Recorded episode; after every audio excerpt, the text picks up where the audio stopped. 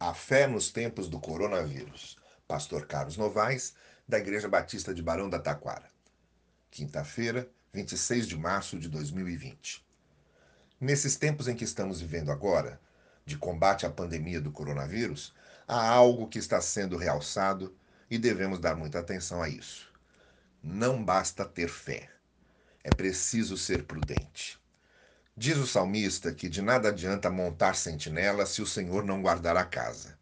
De fato. Mas o texto não diz que podemos deixar de montar sentinela e deixar o Senhor guardar a casa sozinho.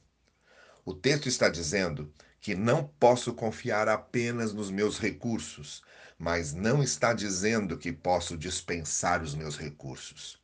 As duas coisas acontecem juntas. Monto sentinela e confio no Senhor que guarda a casa.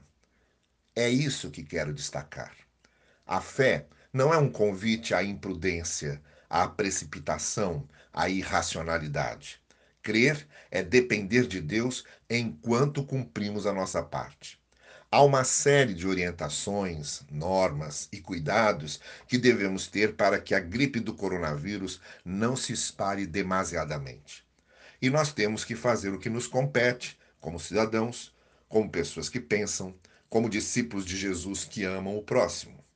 Então, confie em Deus e seja responsável. E se eu for contaminado pelo coronavírus?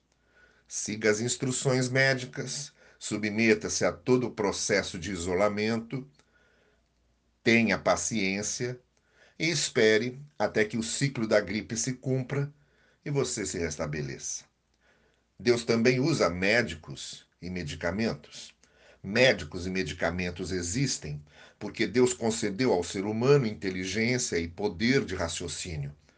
Deus deu ao ser humano a capacidade de desenvolver a ciência e as técnicas. Não há concorrência entre fé e medicina, entre fé e remédios, entre fé e tratamento médico. Lucas, o autor do quarto evangelho, era médico, e o fato de ser um homem de ciências levou a escrever um dos relatos mais confiáveis e coerentes sobre a vida e o ministério de Jesus, graças às suas pesquisas. Portanto, seja uma pessoa de fé e, ao mesmo tempo, uma pessoa responsável e prudente.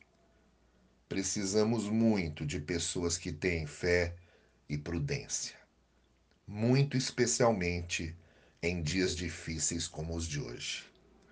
Tenha um dia abençoado, debaixo da maravilhosa graça do Senhor, e até amanhã.